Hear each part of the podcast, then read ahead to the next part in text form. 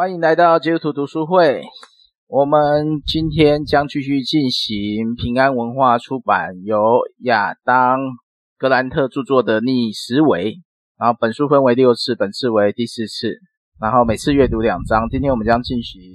逆思维的第七章：疫苗沟通者及温和的质问者，正确的聆听方式如何带给人们动机去改变？和第八章，这怎么念？剑拔弩张的对话。为我们分歧讨论，消除对立。然后今天讨论的依然是接续前面的沟通的技巧、倾听的影响。然后第八章就谈到了情绪带来的影响力。然后如果你对我们的讨论内容有兴趣，可以搜寻基督徒读书会的 Podcast，我们会把录音都放在上面。那如果对书的内容有兴趣，想要加入讨论，可以加入我们的耐社群。然后接下来请提摩太为我们做个。第七章的摘要分享。哦，第七章在就在讲那个疫苗的疫苗的沟通者，然后通常就是呃，当人在打疫，就比如说呃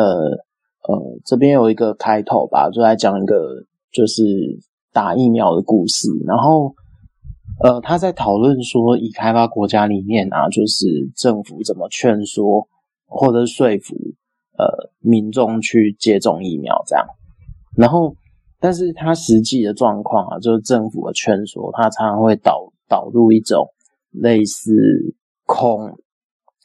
制造特定的恐惧，或者说你如果不打疫苗就会怎么样怎么样，那就是它是一种，就是说他而而且会强调说这个疫苗它可能是安安全，在接种上是安全的。那当然，这种劝说常常会带来这种反效果嘛。那作者就会谈到说，在这类型的劝说，它的问题里面啊，就是呃，就是当人已经形成一些既定的观念的时候，那就是那一些其他想要说服我们的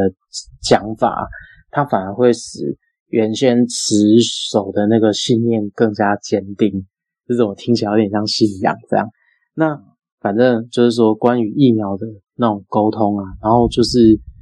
呃，有一种手法比较是专家型的警告，然后就是说，你就是前面讲的那个语言模式嘛，你如果不怎么样，就会怎么样怎么样。那但是这种劝说模式，它可能会让想要劝说的那个标的，就是那个被劝说的人，他会觉得受到攻击，然后就会引发他自自身的防御反应。那当然，在这里啊，他就谈到说，就有一个心理学家吧，叫 Bill Miller，他在他在讨论那个，就比如说像成瘾者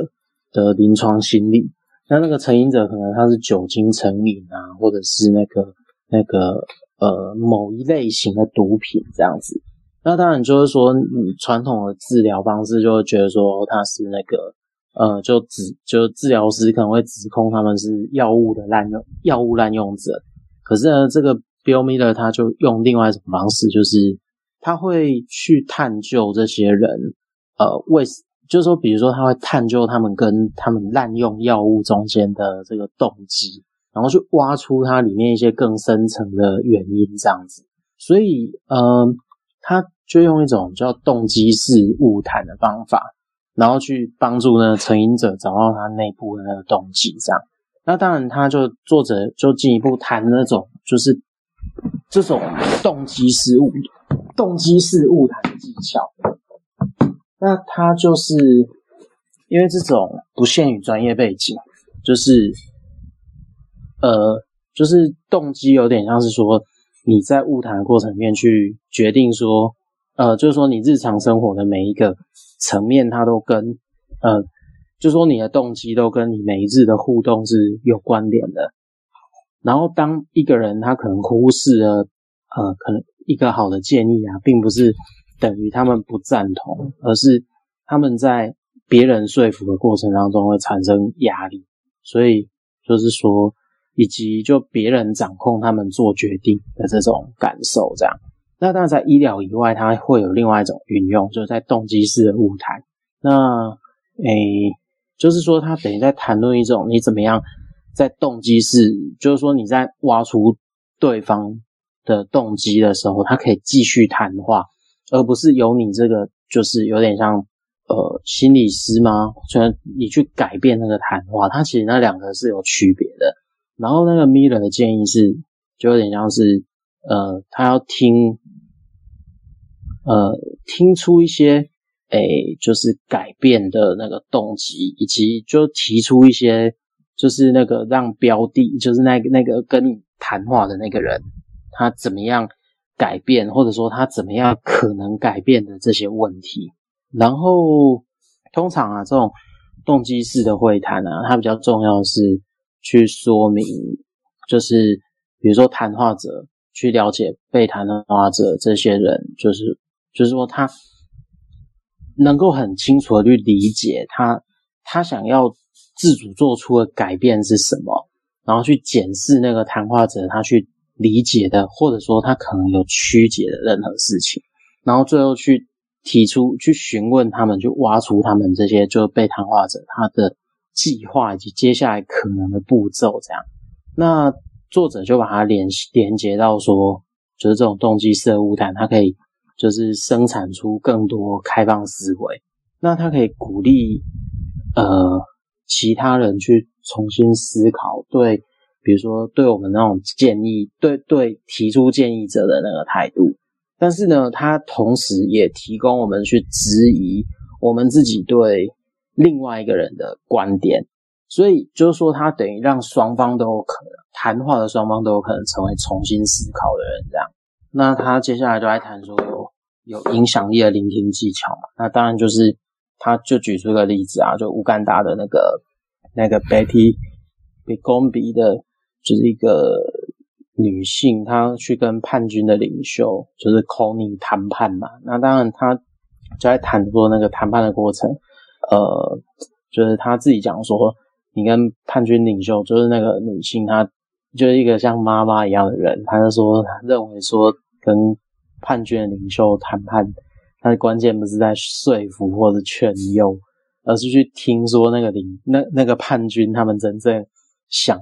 真正在想的东西是什么？那诶，他他这里就诶，如果有兴趣可以来翻翻书。他就提出说，他看到呃，比如说他他看到说，在乌干达内战的过程里面，呃，一些流离失所的人，然后诶，就是他就去问出这群人里面为什么他们，就说让他们去讲出他们在这过程当中可能受到。呃，政府的压力，或者可能受到叛军的压力，然后他们他们最后采取了他们的那个生生存模式，然后在那个呃询问跟聆听的过程当中，把那个就是内战造成的伤害，把它把它有点像讲出来以后，然后在讲出来的过程里面也找到一些可能可以真正解决呃就是内战造成社会问题的的的的一些方式。然后或者说让呃内战分裂的双方，他可能可以去去产生最基础的对话，这样。那当然就是最后就要回到那个实验室里面嘛，然后说那个是诶，他好像就提到一个艰难对话实验嘛，就是或者说在实验室里面，当呃比如说一个人跟和一位富有同理心，然后不做道德批判跟。专注聆听的人互动，然后他会降低焦虑跟防卫心这样。然后当然呢，我觉得他这有一个蛮有趣的观察，就是说比较厉害的聆听者，就是说他比较有，呃，就是说他不是在展现他自己的聪明，而是让对方在，就对方在讲话那个人自己觉得他很聪明，就是说，然后他就会造成一种就是反向的魅力，就是说他就可以。可以可以改变那个谈话的方式。那他这边就在讲说，呃，他就认为对话他的目的啊，就是建立信任关系嘛。那假设如果呃，比如说我们未曾获得准许就提出一些咨询啊，或者说我我们未曾经经过对方的准许，那我们就提出一些我们的看法的时候，那通常就是没有人会听你说话这样。那所以，诶，但是他这中间也提到说。在聆听的过程里面，他其实不是只是给人空间去反思，但是他在这个过程当中，他可能也可以展现出一种你尊重跟你对话的人，就是你把跟你对话的人放在同一个同一个阶层上面，或同一个高度这样，然后并同时间展现出，呃，就是关切他们现实的状状态，这样。好，暂时摘要摘到这边。好，我们的问题也很简单。诶，我没开麦。好。所以我们的讨论问题也很简单啊，就是谈福音到底可不可以用这种引发动机式的方式传讲福音，可行还是不可行？理论上是可以啦，也不是理论上是可以，而是说，我们对话要如何让它产生动机？假设就针对传福音这件事，我自己以前我们在。学校有讨论了，就是我们认为好的价值，不代表是对方认为好的价值。就是我们信仰认为救赎是好的，呃，对方首先他你要如何让他改变，或是如何如何如何如何让他觉得他需要接受接受这个，因为他的动机在哪里？我们是否可以从对方发现动机，然后去介介入呢？这是我个人的问题来说，在在读这一章的时候，因为你谈疫苗，疫苗其实某种程度也是一个。传递人家要做改变的行为嘛，尤其是在这次新冠之后，永远都还是两派人马嘛，支持打疫苗跟不支持打疫苗嘛。然后在教会还有一些比较极端的说法嘛，就是打疫苗会被植入晶片嘛。好吧，嗯，对啊，这些都是一个动机问题嘛。所以背后的动机，还有我们沟通的动机到底是什么？传福音到底适不适合用这种方式呢？他我觉得，呃，如果如果是以这一章跟下一章，他会主张说，谈话是需要一种复杂复杂性，就是说，就是说，当当你不是呃把焦点聚焦在赞同或反对的时候，那就是说你，你你在避免两极化，就是极化的过程里面，它其实是可以产生出比较多的对话。那所以我会觉得，如果你要去讨论教会里面在讲说基督教的价值，或者说是福音好了，那嗯，我会觉得比较重要的是，呃，比如说教会里面在讲的人，他有没有真的去了解对方他现在真正的状态是什么，或者说透过对话的过程当中让。就是他想要讲的那个方面的，就是说对方真正去把他的需要讲出来，然后但是那个需要讲出来的时候，他其实并不是一种，就是有点像说我我我就给你一个什么东西你就去解决，而是说呃我们自己跟他们的状态其实是很类似，但是我们也中间有一些差异。那我觉得就是说这些东西它没有。没有没有那么复杂，而是说它是基于一种，就是你要不断的互动，然后才会产生出一种就是灰色地带，然后在那个灰色地带里面，就是双方才会有空间可以进一步对话，然后在这过程当中，你的价值观才可以慢慢去在这当中去产生一些影响，这样。虽然比较复杂啦，但是但是很没有效率，这样。嗯，很没有效率啊，是。所以我，我我在读这本逆思维，我就在想，嗯，到底到底这本跟信仰的直接关联点有没有探讨的空间？有啊，就是告诉你用很没有效率的办法，但是但是你在这种很没有效率的过程里面，你会有可能会带出一些呃更深层的改变。虽然我现在碰到的例子比较少，但是。多少可能还是有两三个这样子，嗯哼，对啊，对啊，然后这本书有三个例子嘛，嗯，我觉得第三个例子，嗯，不知道细节，我看一下，哎，我觉得那应该是乌干达的那个，对对对对，就是、他没有细节，他只有他他他那个状况有点像是说，因为非洲在殖民的过程里面，它会它会造成说。一个国家里面可能有好几个不同的部族，然后这三个不同的部族可能过去是世仇，可是他们被划在同一个国家。对。然后他他他那个他那个状态有可能是这样，然后但是你要解决这样子，就是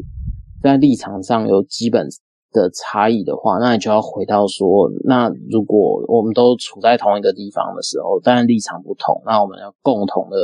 可以想的东西是什么，只能从这个最最基础的地方开始，这样。嗯哼，对啊，对啊，所以我正在研究这个他到底做了什么。先不管他的不足，我只是在想他这个和平使者到底做了什么。其实真的，嗯，什么都没做。对啊，就是什么都没做，然后达到这样的结果。好，然后然后就这样，嗯，撤军，嗯，蛮蛮神奇的。这个如果拿到信仰来讲，就是神迹。没有啊，但是如果你用，应该说，如果你在，可能你在马，哎，我我我现在讲可能这样这样这样这样不太，这个例子好像不太好。没关系，那我觉得暂时应该就先讲嘛。嗯，我我暂时没有想到啊，但是呃，好，先这样。嗯，好，就先这样。然后好，大概这样了。那个。Rocky 有没有什么对第七 第七章有什么想法的？哇，有人举手，那拉上来。呃，那个我是想到那个 呃雅各书有讲到说我们要学习快快的听，然后慢慢的说。那我觉得这个呃这样的功课好像跟我们今天所读的也是蛮吻合的，就是说呃好像去。呃，面对这些问题，呃，不要急着要去讲什么啊。那个好像雅各书这边的教导是蛮好的哈，就是能够赶快急着听啊，然后慢慢的再说。那呃，那我觉得在教会里面，呃，这个可能行之有年或长久的传统，我们已经固定变成呃讲台跟听众的关系非常的。呃，固定好像也是一个典型哈，就是到了教会，大概我们脑筋浮现的图像就是一个讲台，然后下面很多听众，特别是新教的那个教会环境，大概都是这样。哦，下面呃座位越多越好哈，塞越多越好。那相对的这样的话，就是说呃变成单向式的讲话会越来越强烈，那么。对话的形式会越来越少啊，所以我我是觉得呃蛮值得从这本书呃我们今天读的这一章可以教会可以多一些反思，多一些呃反省。我记得上一次我们有谈到从呃国外回来的一些朋友，他们也讲到国外的教会呃崇拜完也会有给那个慕道友啦哈有这个。呃，跟讲员直接呃对话的机会，我觉得这个也非常的好。那嗯、呃，如果我们没有办法耐心去思考或者听呃别人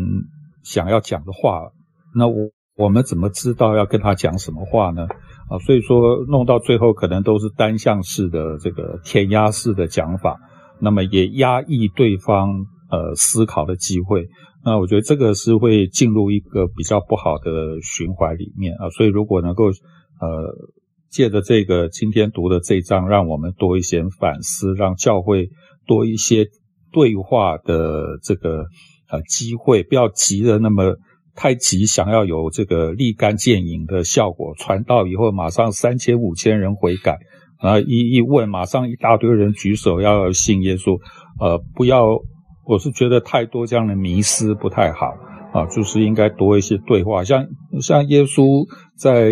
这个传道也是好多好多对话，跟人家讲话的机会啊，这个甚至于他，我是觉得有一些比喻哈，是呃，耶稣虽然没有问，但是也是刺激对方去想好多问题，让他自己去想啊，譬如说那个财主的比喻啊，那个这样的一个故事。让听的人自己去想想看啊，那么他跟这个财主有没有什么不一样的地方？最后会怎么样？耶稣的问出来的问题啊，是不是会是他自己的问题啊？这个我觉得是蛮好的一个典范。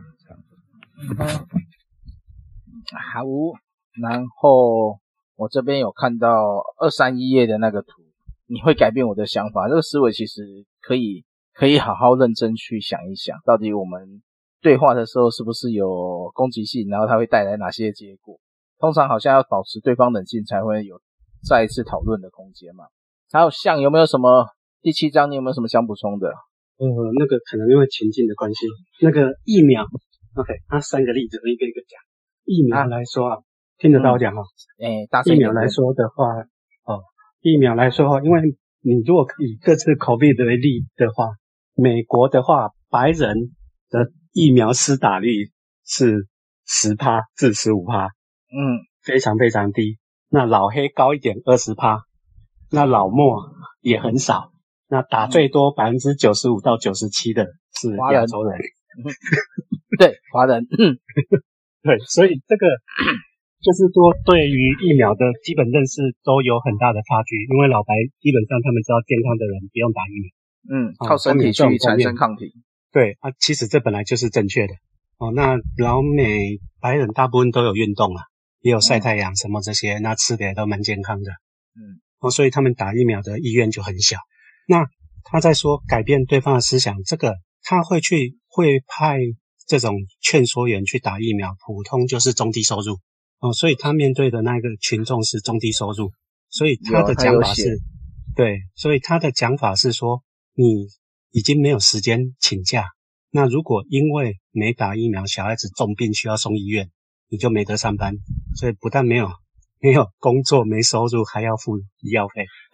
那因为中低收入的医疗保险，大部分 cover 的有涵盖的比较少，哦，所以就会变成自己还要支支付一些医疗费。所以他是他的那个劝说员的做法，不是把这一些事实先讲出来，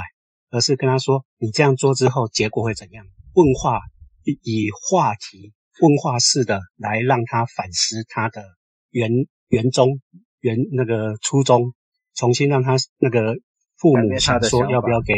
对对对，也不是改变，先让他去重新思考他本来的想法哦，他的出发点啊，他的初衷，哦，他是用这一种方法。那想来想去，他就会慢慢的诱导式哦。其实中文翻成刚你讲的，因为我是听英文的，我，不是读中文的。OK，哦，所以他是引用问话的方式去让对方重新思考他的起初的用意哦。应该中文是翻成这样。就动机啊，中文就翻。哦，所以不是，对，不是，所以不是诱发他重新思考他的动机。对方的其实也不是动机啊，是他本来的立足点。嗯哼，哦，不是动机，比较是立足点。哦，那因为基本上，呃，会这些中低收入的会听从，就是每一个社会都是这样，会听从教育者或是医生或是比较有身份地位的人告诉他的。那基本上比较有身份地位的人都会认为说身体健康就不会怎样，哦，所以他们也有这样的思考，这样的观念。嗯，嗯，那那个会派劝说员，其实这是很烂啊，这是政府为了要消耗买来的疫苗，所以叫劝说员出去把这些疫苗消耗掉。大家赶快来打疫苗。对，跟台湾很像啊，现在政府买太多疫苗打不完，叫 大家赶快去打。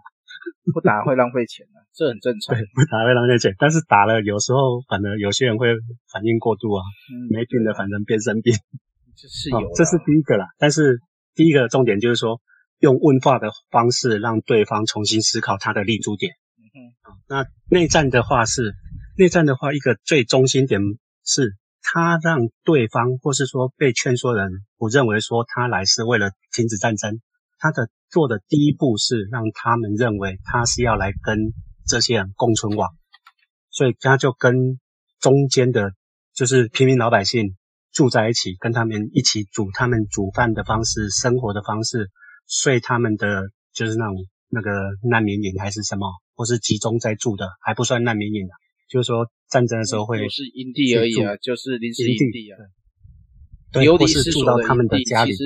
其实就是难民。已经差不多了。对，呃，或是住到他们家里哦，他的用意就是他跟他们住在一起，然后先不谈说停战呐、啊，或是战争有多可怕，这个先都不讲，就是直接先住，跟他们住在一起。那住了一阵子，才从对话中让他们，然后去收集很多他们因为战争遭受的苦难的这些见证哦，可以说是见证，然后把它广泛的印刷和宣传哦。那说穿了就是。基本止战的方法就是这样，就是让老百姓对战争产生厌烦，就像美国那时候越战反战一样，老百姓不想打了，所以政府虽然打赢，还是得撤军。对，哦、嗯，那这种手法说起来是很烂的，但是还是一种方法。对于所谓的也不是一种方法，因为那时候搞到最后，乌干达是回教徒打赢，那哦，那他的内战其实就是回教打基督教哦，或是说回教屠杀基督徒，所以美国才会强力想要介入啊、哦。那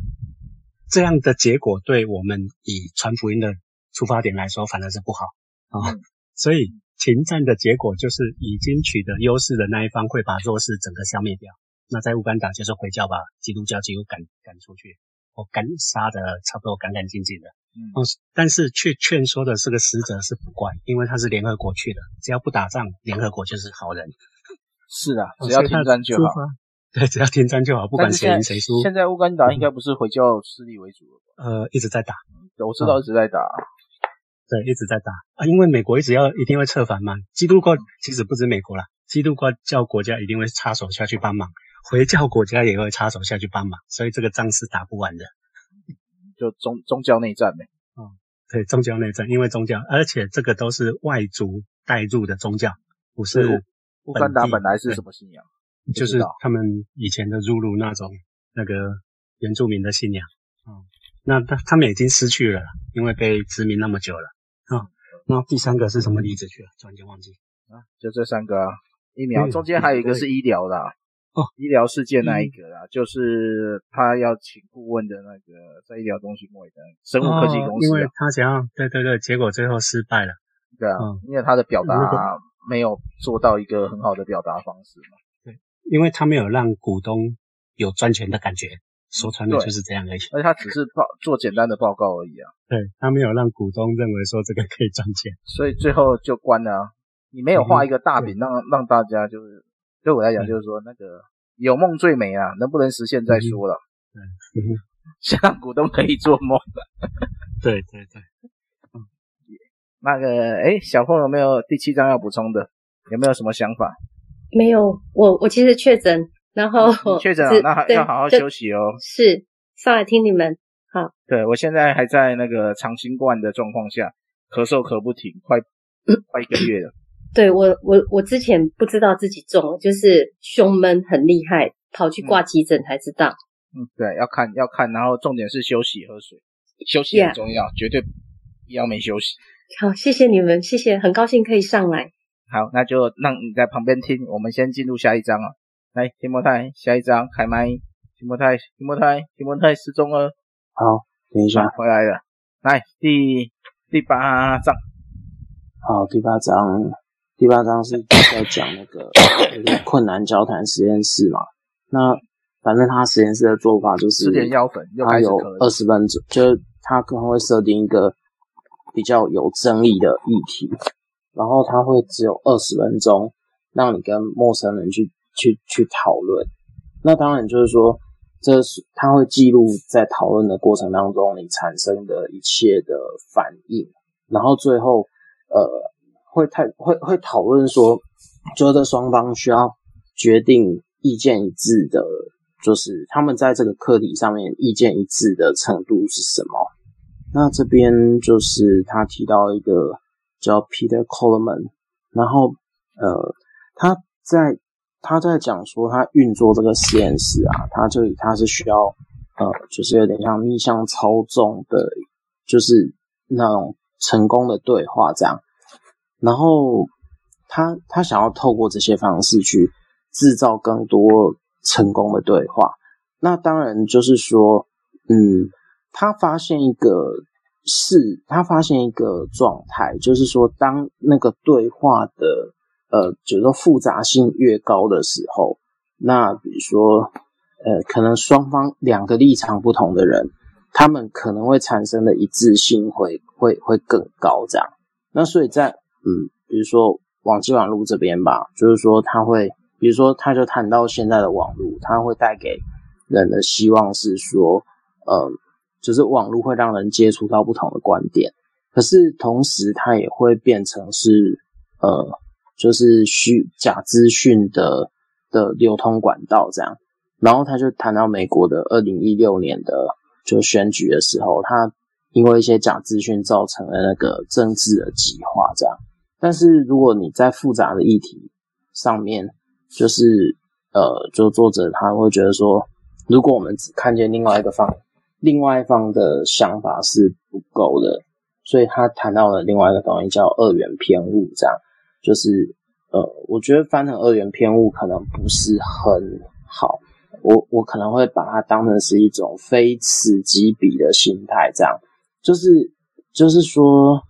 呃，它是一种心心理的倾向，他会把呃，比如说复杂的呃，就是说一个课题复杂的连续性会化约成两个类别，这样，那一方面就是。就所以作者在这里，他提出说，就我们在对话过程，其实可是可以把某一个呃有争议的议题复杂化，然后在复杂化的过程当中，它可以刺激呃人重新去思考，然后呃在重新思考之后，他就有机会可以瓦解一些过度自信的循环，然后并且他其实是有机会把重新思考去运用在生活当中的各个。部分，然后这样就可以触发，就是应该是这样讲啊，就是说，当我们去思考一些我们可能本来觉得很熟悉的课题，可是发现它很复杂的时候，那诶，就说人就可以触发一种学习的动机，然后在这过程当中，他会去不断的学习，然后并深入去理解这些课题。这样，那下一个案例，他就举了那个，就是高尔有一有一个。纪录片叫《不愿面对的真相》嘛，那他就在讨论说气候变迁的问题。那气候变迁里面啊，就是他有呃，就反正就简述一下，有半数以上的美国人他不不会觉得或不愿意相信是威胁。那当然就是说，呃，他就分析了很多，就是关于气候变迁的那个不同的派别这样。那诶，就作者又觉得说，诶，高尔这个案例固然是不错啦，但是怎么样在这个议题里面去带入一些更多的复杂的特性或考量的点进到这个对话里面？那嗯，他就提出了一个观点说，我们在讨论这个课题，需要呃把注意力放在一些呃，就是在这个课题里面可能会被忽略的一些细微区别。然后并找出一些呃灰色的地带，这样。那诶，接着就是他提到的另外一个东西叫期许偏误嘛。那期许偏误，它就有点像是说人的信念，它是由他的动机塑造的。就是我们相信什么事情啊，就是我们相信什么是是是，有点像是是我们想要相信什么呃决定的。所以他就会去谈说高尔的那个纪录片，就不愿面对的真相。他其实中间有一个优点是说，他点出了一些二分法的，就是说，呃，如果你不相信气候变迁，呃，气候的灾难呢，或者说气候气候的课题，气候变迁造成挑战的课题，那你就是怎样怎样怎样。他就是有点像他他认为高尔其实没有。过度去简化这个课题，他觉得是很好的。可是仍然在这个气候课题一丢出来的时候，呃，就是有些人仍然会觉得说，哦，因为你这就是如果你相信这个课题，你就是左派，你就是民主党。然后他他想要避免这个这个马上就认定的这种标签贴在某一些人立场表态上面，所以。作者他就更进一步去探索，如果你要克服这种二分法，或者说这种极化的现象啊，比较有效的开始是，你要去了了解一些课，你要去了解一些呃，比如说某个课题里面它一些特定的范围跟观点的，就是细微的区别。那如果有兴趣，可以再进一步看两百五十二页这样。那当然就谈到说，身为资讯的消费者啊。嗯，我们要试着去找，或者说我们要试着去厘清一些更微妙的观点。就是说，如果我们在阅读啊，或者说在接收这些资讯的时候，我们可能可以把，我们可以把这些复杂性视为是，就是我们就是就是怎么说，当一个议题越复杂，越有越多种可能性的时候，那。呃，比如说有一篇文章在用这种方式在讨论一个课题的时候，那你就可以，你就可以判断说，那这篇文章它的可信度是可是相对比较高的。对，那嗯，但是当我们在呈现一个问题的复杂度的时候，就或者某个议题它里面有很多细微的区别的时候，我们可能也会制造一个事物，就是呃，这种讨论的方式，其实在媒体上面是不讨喜的，特别是在社群媒体里面，它可能不会是类似像那种流量密码之类的。那所以在讨讨论解决方案的时候，比如说我们在讨论一些气候变迁啊，或者是一些课题的解决方案。当然，去强调灰色地带啊，然后灰色地带的区别或者是复杂度，它有助于会把讨论者，就是不同立场的讨论者，从就是比如说从气候变迁为什么是问题，然后转移到这哦，我们现在怎么样去解决这个问题？这样。好，那之后如果要快速再看看的时候，就是比如说研究者他常常会在。哎，比如说我们在写论文的时候，我们常常会会会写说，我们研究某些课题的时候，它的限制是什么？然后，呃，比如说我们在科学讨论的时候，我们不会把这些限制视为是文章的漏洞，而是会把它视为是一种新的可能性。所以呢，呃，作者他认为说，我们可以去强调说，这些可能性是。来自于传达那个课题的复杂，然后并且考虑多样性，然后让每一个群体他可以更广泛的去思考跟深入理解这些资讯。这样，那当然资讯更多，还有一些细微差异或者立场上的细微区别的时候，呃，在讨论的人他比较有可能会去鼓励说一些多样化的思考跟那个包容性。这样，那嗯，好。这里有一点复杂，但是我我我在这里看到一个蛮有趣的词，然后什么观念邪教，然后是说有些人他可能相信某一种相信某一种学说，然后他就会比如说他就会找到一群嗯、支持这个学说的人，然后就会形成一个团体，然后那个团体呢，他可能会引发一些过度简化的知识盲从，然后比如说。他会一直招募追随者去服侍这个观念，然后，但是呢，你要破除这个方式的时候，就是你要破除这种思考模式的时候，就是其实你就是要去去去去展现出某个课题的复杂性，然后因为这个复杂的特特性会提醒人，就是。不是每一个行为在对应同一个议题，就是说你你一个解决方案去对应某一个课题，它可能在某个时候是有效的，可是它在它也有可能会产生一些不在你预期之内的结果。那这些都是可以继续讨论的事物。好，那最后就是关于在嗯复杂讨论的过程当中，其实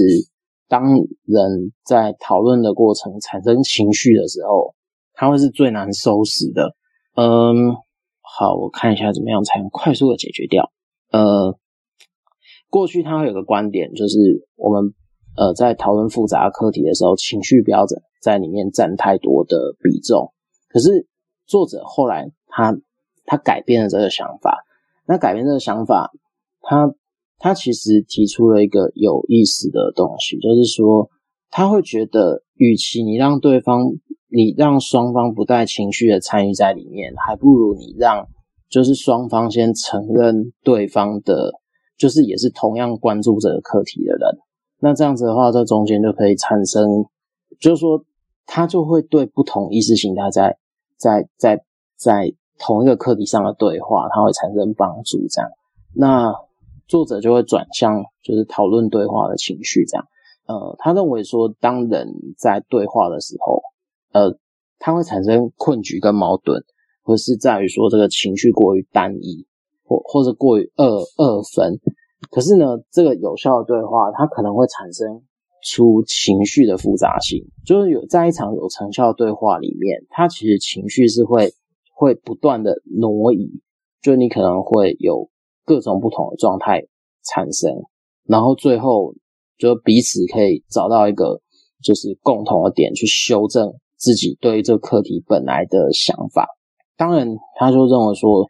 越尖锐的对话，它中间需要越细微的差异。这样，就是当我们在比如说宣传或起诉或采取某些政治行动的时候，比如说现实的复杂可能会像是一种不愿面对的真相，可是，在科学模式的时候，就是说这些不愿面对的真相，就是那种复杂度啊，它可能就是一种呃新的可能性。就是说，只要我们不是在他前面讲的所谓的检察官啊、律师啊，不不，这不是检察官跟政治人物这种这种想法下，或传教士，那就代表说我们中间的沟通是可以有一些位置的。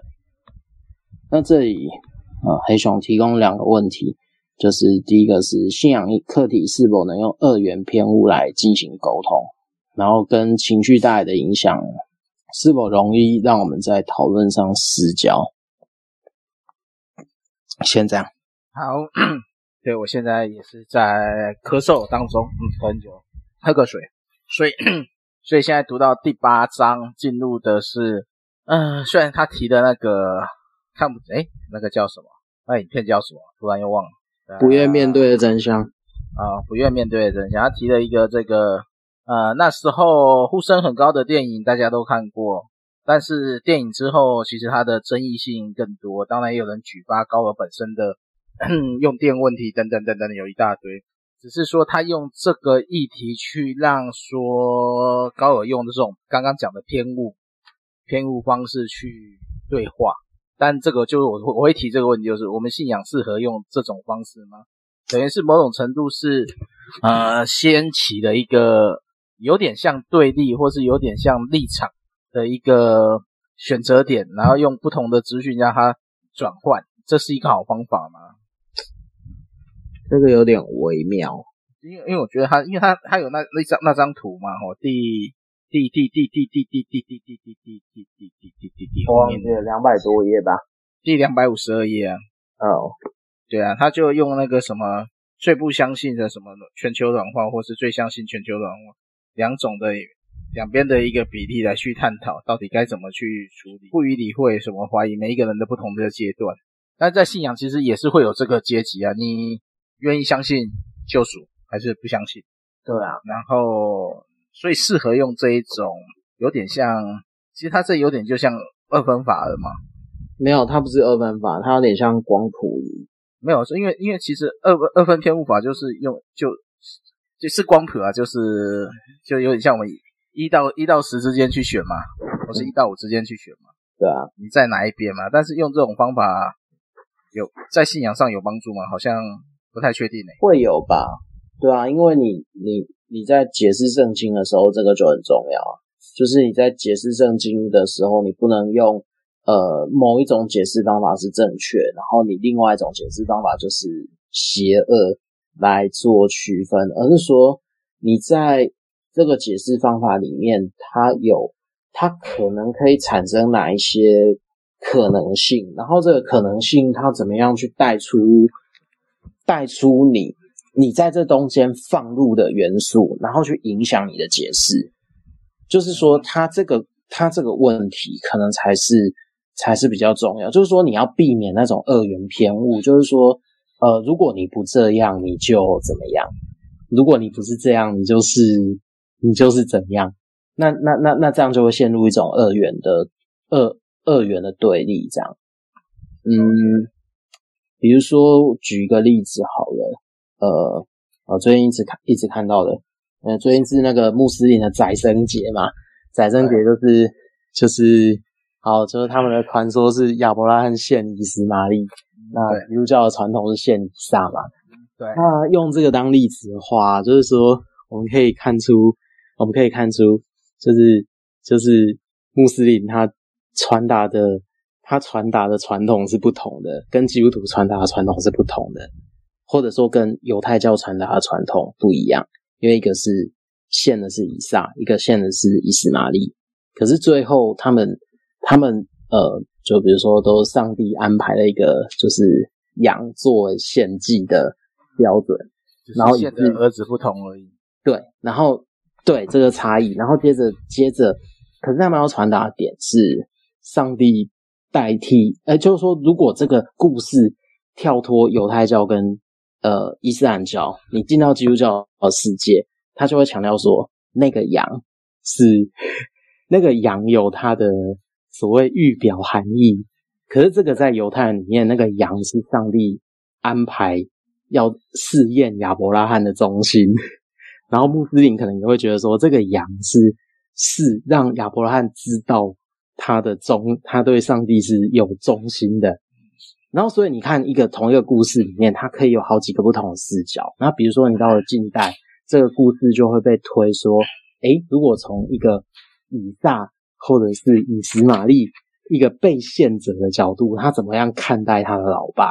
嗯哼，这就会变成是另外一个完全不同的视角。所以，他要强调的是说，你在同一个故事里面，或者你同一个宗教文本里面，你可以在不同的传统里面，它会浮现出不同的答案。那那这样，你其实，在透过你去踏进不同的传统，不同的传统去想同一个东西的时候，它就会带出各种不同的可能性。可是，它这各种不同的可能性，它不是代表说，呃，你不忠于你原本的信仰，而是说，你可以在这当中去跟有不同立场的人，他可能可以进行一些呃比较有趣的讨论。大概就这样吧。我觉得，如果你要应用他的想法的话，大概就是这样。OK，那变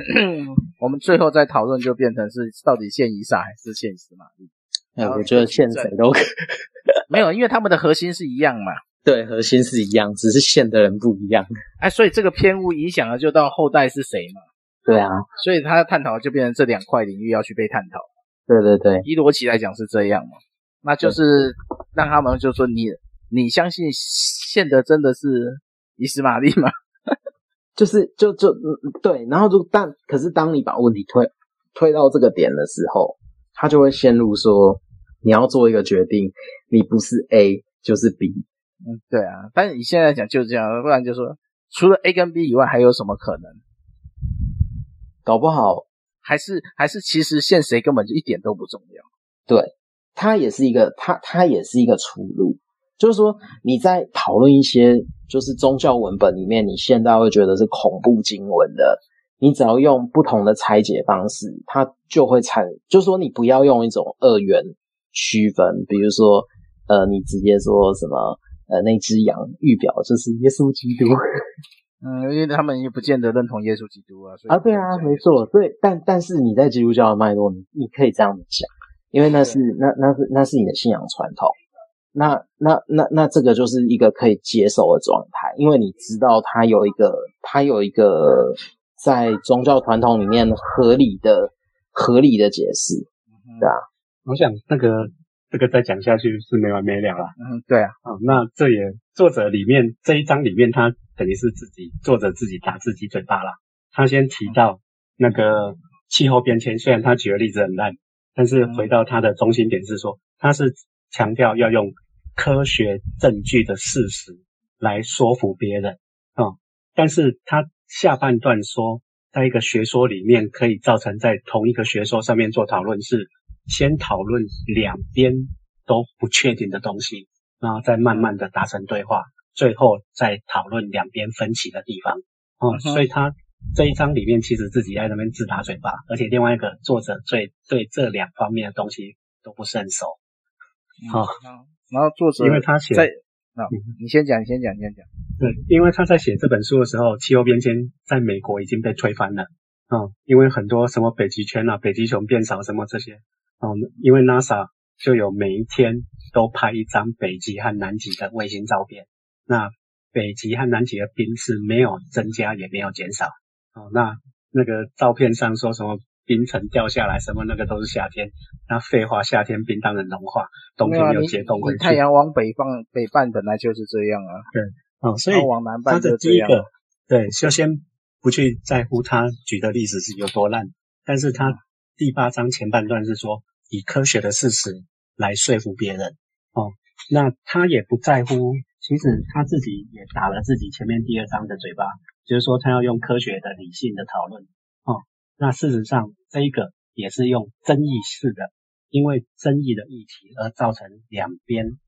不同意见的愿意来讨论这个事实。哦，那当然他举的例子是气候变迁是被推翻的事实，但是是用大家的对立来造成讨论。那这种的话是当两方都有共同利益的时候才会回头来讨论。像人类种族问题永远去解决不了，但是如果有一天外星人打来了，我们就合作了，就全都变地球人，一起对抗外星人，因为有共同的利益了，有共同的敌人也单纯了。对哦，所以在殖民地方面，因为有共同的敌人。所以才会联合起来哦。原住民可能两个本来打来打去，甚至十几族哦，像台湾就是有三十二族，本来打来打去的，那突然间漳州人、泉州人来了，要打了，所以原住民就会联合起来打漳州人、打泉州人。嗯，哦，那富有之后，嗯，对，客家人又来，所以漳州、泉州就有时候会联合原住民去打客客家人。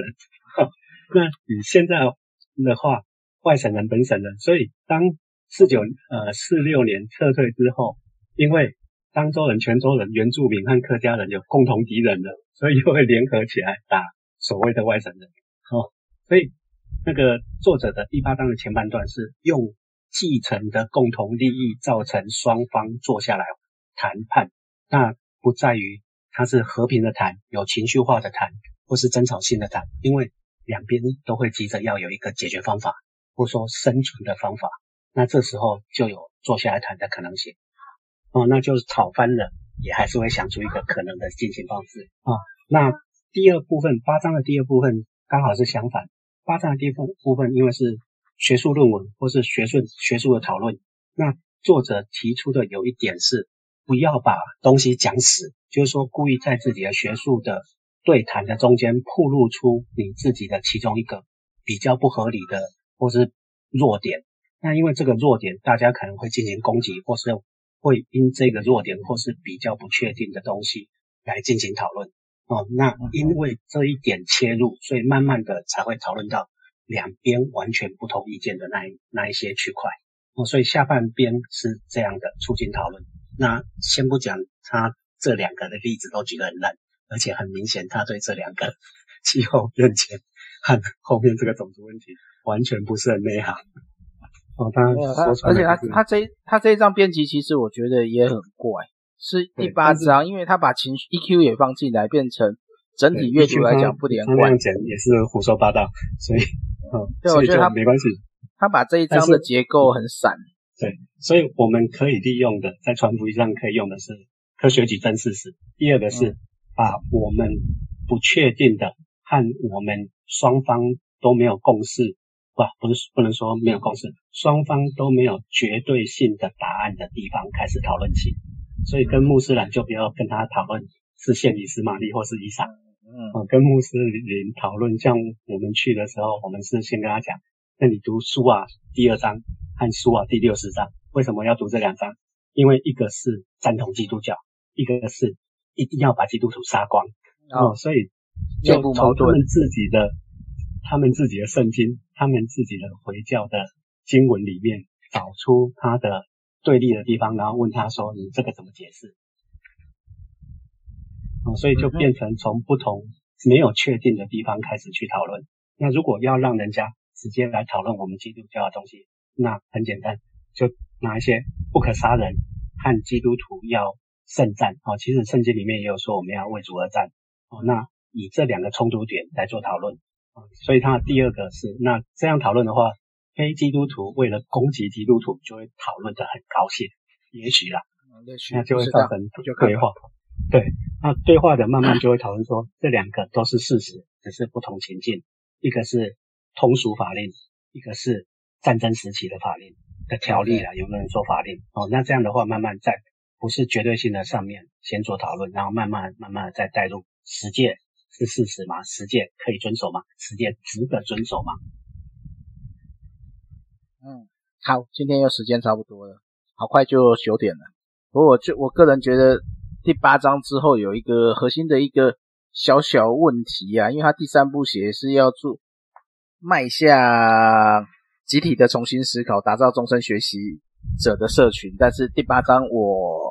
嗯没有感受到里面在讲什么。好，在最问候最后那个 Rocky 有没有要补充的？最后发言时间。呃，我那个有，就是刚刚好像那个提摩太在介绍的时候提到，这个作者讲到，就是说避免那个非此即彼的这种做法。那呃，通常我们要避免这样，必须要更细腻啊，更精确，呃呃，必须要更诚实的、真实的去面对事情的复杂性啊。所有的事情，如果我们要深入探讨，后面都有好多复杂的事情要去抽丝剥茧啊，慢慢去理解。呃，也只有这样才能避免就是非此即彼的一种。啊、我们都很容易呃滑进去的一种不好的现象，或者说不够成熟的现象。但是我我就说觉得呃，因为作者也讲到，像要这么做呢是很难的，因为一般人不喜欢这样子。那么呃，特别在社群里面呃，或者是说一般媒体好了，你说我们要好好的去探讨什么几什么事情，好好探讨一个议题啊、呃，这个。你一般你很严肃要面对问题的时候，没有人要看这种节目了啊！你一定要弄得很简单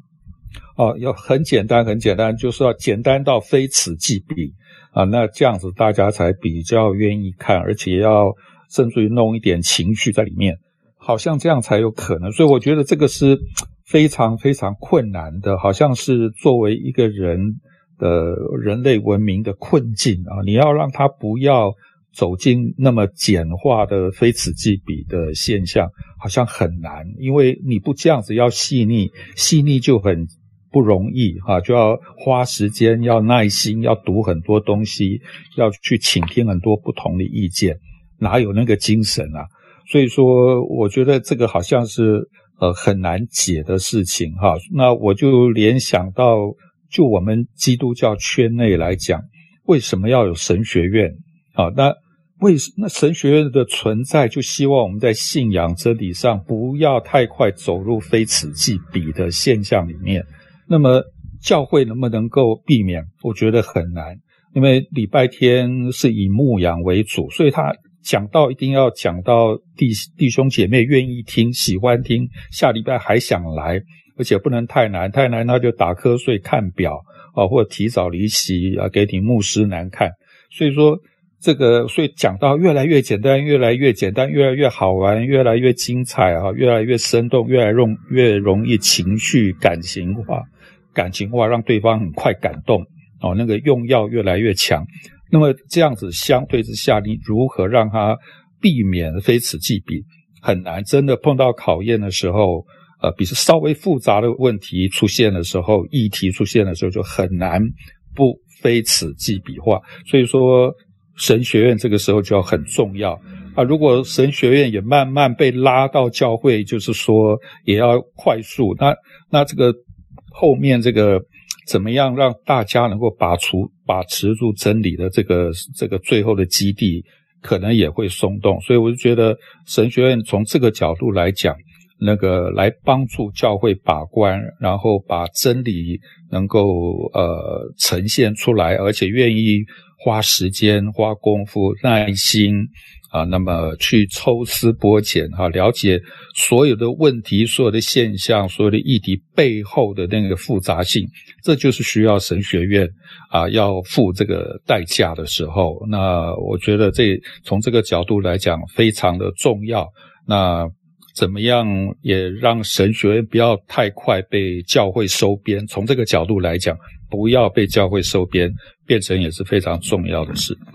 OK，好，谢谢 Lucky 的分享。然后我们下次的两本书已经有贴到赖群去预告，就是读，哎，我的内容在哪里？就是会去读那个凯张凯旋老师出的《天启保罗》，跟 ON 出的《茶室女人心》两本。我们会先读《天启保罗》，当然就保罗神。保罗神学的部分，我们一起来讨论。这不是我熟悉的领域，就大家一起学习吧。然后《茶室女人心》是作者是我朋友参与编辑，嗯、然后他是讲万华的一个呃茶室文化的一个算是在做福音工作的啦，就口述历史的东西啦，就讲当地怎么做，也刚好可以认识一下万华这一地，因为万华也是我小时候参与教会成长的地方，所以我对他很熟悉，所以到时可以一起来讨论。如果有机会的话，这两位作者，我看能不能邀请他们一起来参与但我不确定，就是先这样预告一下。好，那今天就到这边，嗯、谢谢大家的参与。好，谢谢。哎，谢谢，晚安，晚安。